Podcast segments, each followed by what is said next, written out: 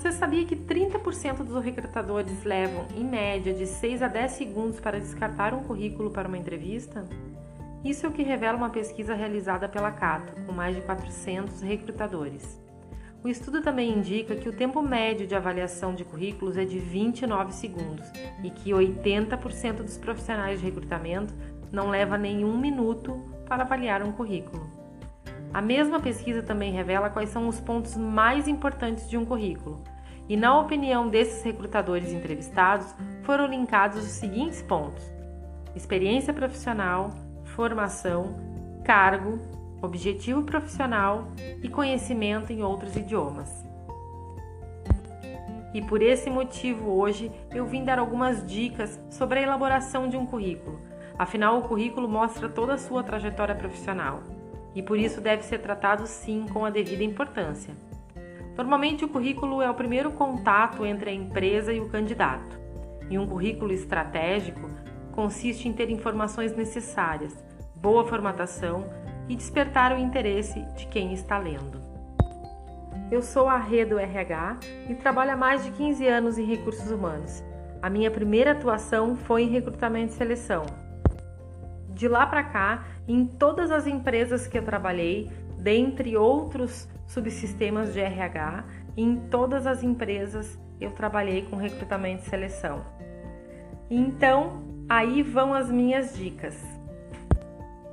A primeira dica que eu quero dar em relação, antes até de falar sobre a estrutura de um currículo, é a gente refletir bastante sobre o que, que temos a oferecer para as empresas que gostaríamos de trabalhar. Né? Quais são as nossas fortalezas, quais são os nossos destaques na profissional, o que, que a gente conquistou. Então, deixar isso bem claro para que a gente possa principalmente montar um, um objetivo profissional, que a gente vai falar um pouquinho mais à frente. A segunda dica é que você tem que ser breve e conciso. Né? Um bom currículo, ele, ele não tem que ser longo, ele deve ser curto, direto e conter todas as informações que são relevantes na sua carreira. E principalmente para a vaga que você está concorrendo, né? Então, assim, opte pela simplicidade na hora de montar o currículo. E tente não exceder o tamanho de duas páginas, que é o que é bem importante também. Passou de duas páginas, aí já começa a ficar um pouco cansativo e talvez ele nem vá ser lido até o final. É, muitas vezes, pessoal, na hora de, de, de da gente é, descrever as nossas atividades, a gente pode pecar por querer chamar a atenção do recrutador, né? Os candidatos, o que, que eles fazem? Eles exageram na quantidade de informação. É, ou acabam usando palavras muito rebuscadas que, que não, não há necessidade, né? Então a gente tem que focar na simplicidade, ser direto e reto os detalhes desnecessários que acontecem no currículo, eles tiram o foco do que realmente importa, né? Que são as, as vivências, os conhecimentos, as experiências, as conquistas. Então, vamos ser objetivo, claro e sucinto. A terceira dica é deixar claro o seu perfil profissional né, que a gente entende também como objetivo profissional. Uh, descreva né, quais são as suas grandes realizações, porque isso ajuda você a contar um pouquinho para os recrutadores de quem você é, que tipo de profissional você é, né? Quem você ajuda e como você os ajuda. É, essa sessão fica logo abaixo ali dos dados pessoais e antes da descrição das suas experiências, né, e da sua formação. Então ela vai a dados pessoais, aí vem o objetivo ou perfil profissional e aí depois vem as experiências, tá? Quarta dica: descreva a sua formação. Pessoal, muito importante o seguinte: quem está fazendo graduação não é necessário colocar o ensino médio, certo? É, porque para chegar no, na graduação, com certeza a pessoa terminou o ensino médio. Então é uma informação que não precisa estar no currículo.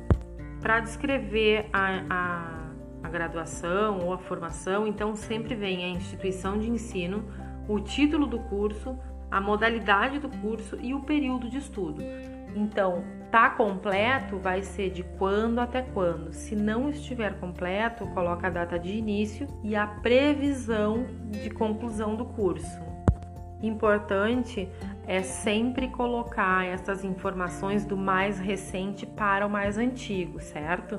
E não esqueça também de adicionar cursos livres que você faz, né? Que são que, que você julga, claro, serem relevantes aí para essa área que você está procurando. E agora, a quinta dica: uma atenção especial para as suas atividades profissionais, para as suas experiências profissionais. É, uma das áreas mais importantes que pode ter no teu currículo são as experiências, certo? Por isso, é importante que você dedique uma atenção especial quando for preencher esse campo. Aqui também a ordem deve ser sempre da mais recente para a mais antiga. É, então, ali, informe o nome da empresa, o cargo ocupado e o período de atuação nesta posição. Mas não esqueça de inserir também uma breve descrição das atividades que você exercia durante esse período, certo? Então, assim, eu vou dar um exemplo. Eu, é, assistente financeiro. Eu vou colocar o nome da empresa, o cargo e a data que eu estive durante, nessa empresa. Como é que eu vou descrever as minhas atividades? conciliação bancária, fechamento de caixa, emissão de nota fiscal, é, emissão de boleto, geração de arquivo de remessa. Então eu vou descrever sucintamente todas as minhas atividades, sem minimizar, sem é, minimizar não, sem detalhar as atividades, né? Então a gente usa tópicos, assim fica mais, mais é, prático para o recrutador e ele vai bater o olho ali e vai saber se é o que ele está buscando ou não. Uma dica super importante ainda dentro dessa, dessa área de descrição das atividades é o seguinte: se você possui muitas experiências antigas ou que estão fora da área da qual você está concorrendo à vaga no momento, pode optar por deixar essas informações de fora, tá?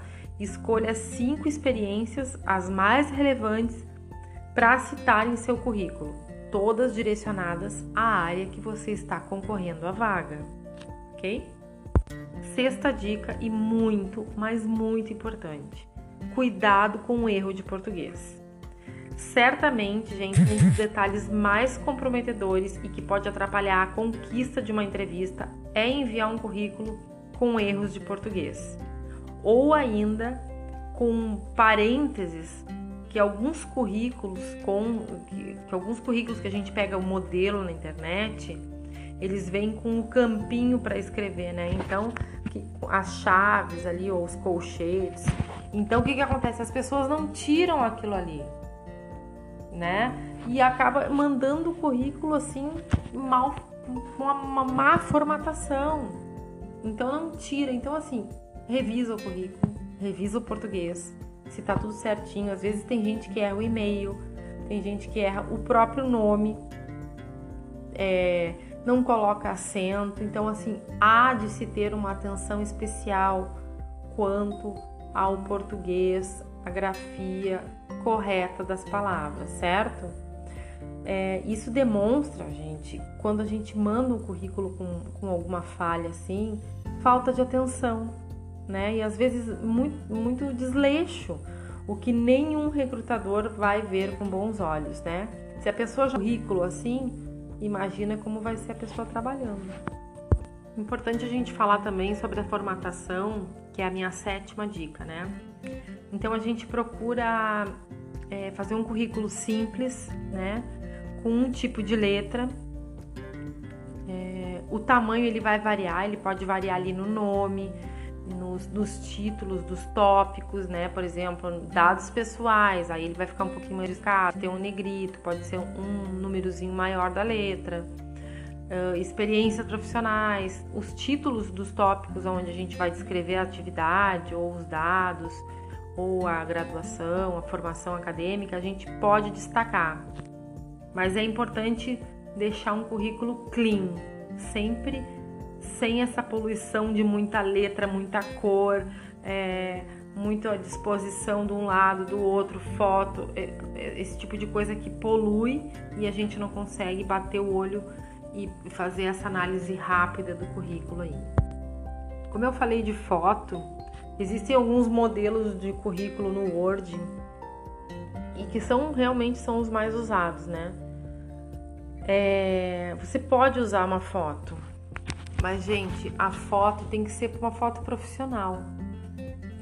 É o ideal, né? De que seja uma foto profissional. Claro que dependendo da empresa que você está mandando seu currículo, às vezes a empresa é uma empresa super informal.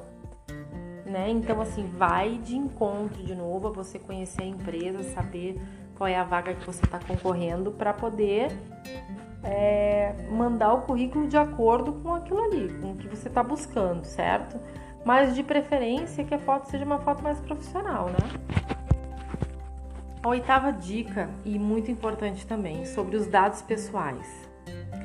Então, assim, é nome, endereço com CEP. O endereço, gente, não precisa constar número de casa e número de apartamento, viu? O ideal é colocar só o nome da rua com o CEP, porque é isso que importa na hora da entrevista.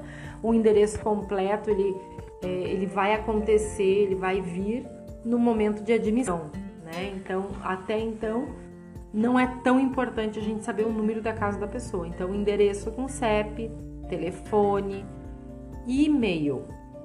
Né? O e-mail tem que ter porque é uma forma com que as pessoas se comunicam e é muito, muito comum a gente trocar mensagem por e-mail com candidatos, dando orientações, marcando entrevista ou dando o retorno da entrevista, então é bem importante. É, idade e estado civil são optativos, né? Então, assim, fica a seu critério você colocar ou não o estado civil e a idade. E principalmente, o número de documento não deve constar no currículo, de maneira nenhuma. Não há necessidade, não há porquê colocar RG e CPF, ou CNH, ou título de eleitor.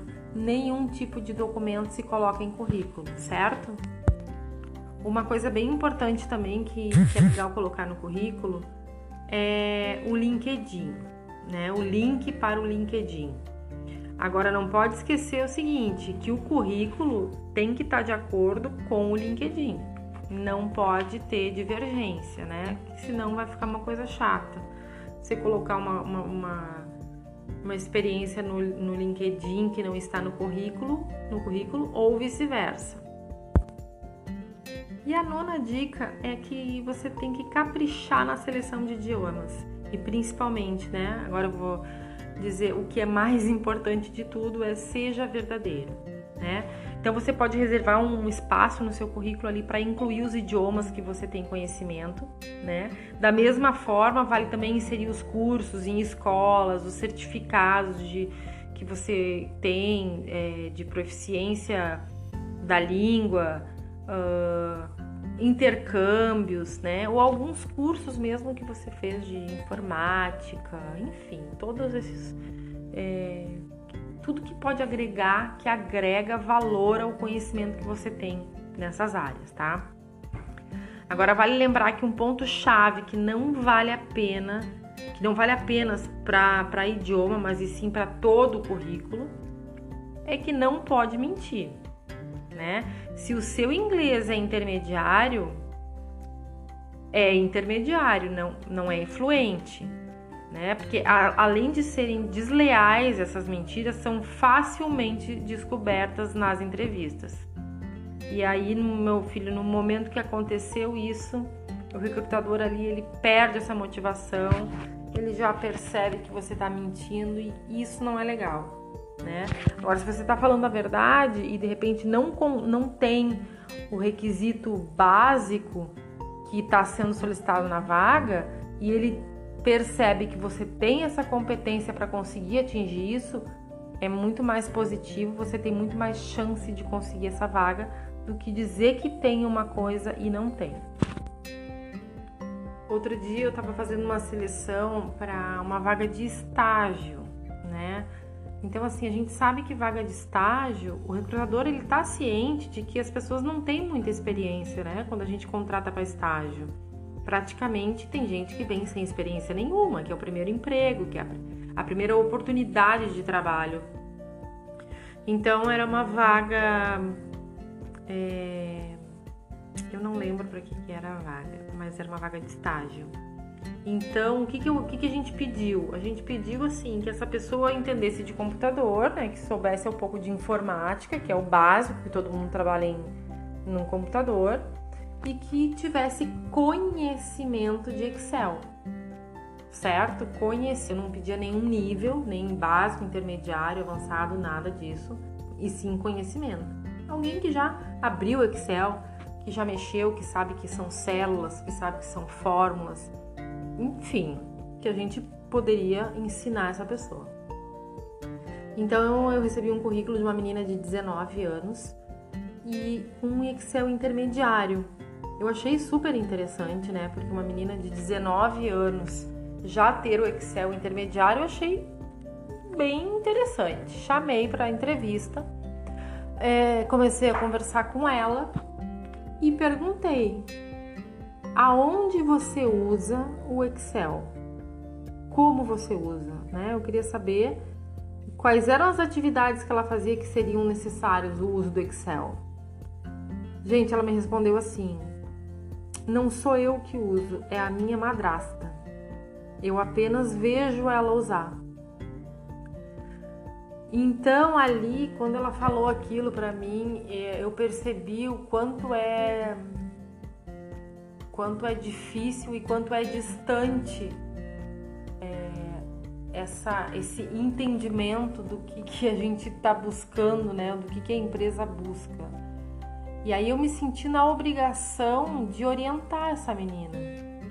Então eu disse para ela assim, o fulana, é assim que funciona. A experiência quando a gente pede, quando a gente pede o conhecimento ou experiência, e isso vai no decorrer da tua vida tu vai ver como é que vai funcionar. A gente pede que a pessoa que está se candidatando, se candidatando à vaga que possua, né? Porque é a pessoa que vai vir trabalhar aqui. Então, é, você vai voltar, né? Você vai refazer o seu currículo e informar que você não tem conhecimento de Excel. Isso, na verdade, você não precisa colocar no currículo. Você vai apenas, você vai apenas não colocar no currículo nada sobre Excel. E depois, assim, eu expliquei para ela que você tem 19 anos, então a gente compreende que uma pessoa de 19 anos não, não tenha experiência. Mas a gente compreende também que essa pessoa ela pode adquirir experiência, ela pode vir a aprender, ela tem competências que vão levar ela a aprender, ela tem a facilidade então não precisa colocar no currículo nada que você não tenha, né? Porque a gente precisa orientar também essas pessoas.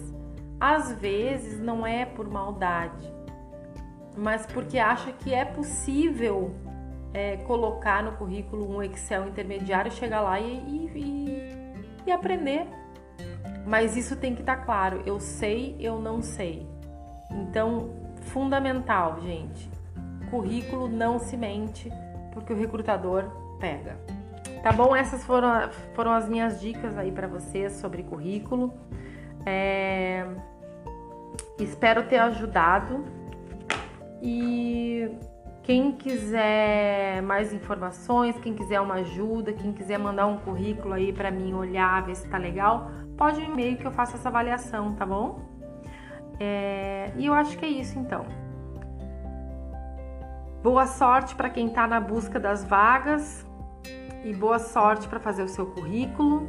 E a gente volta então na segunda-feira que vem com mais um episódio e dessa vez eu vou estar tá falando sobre a entrevista por competência, tá bom? Um beijo e boa noite.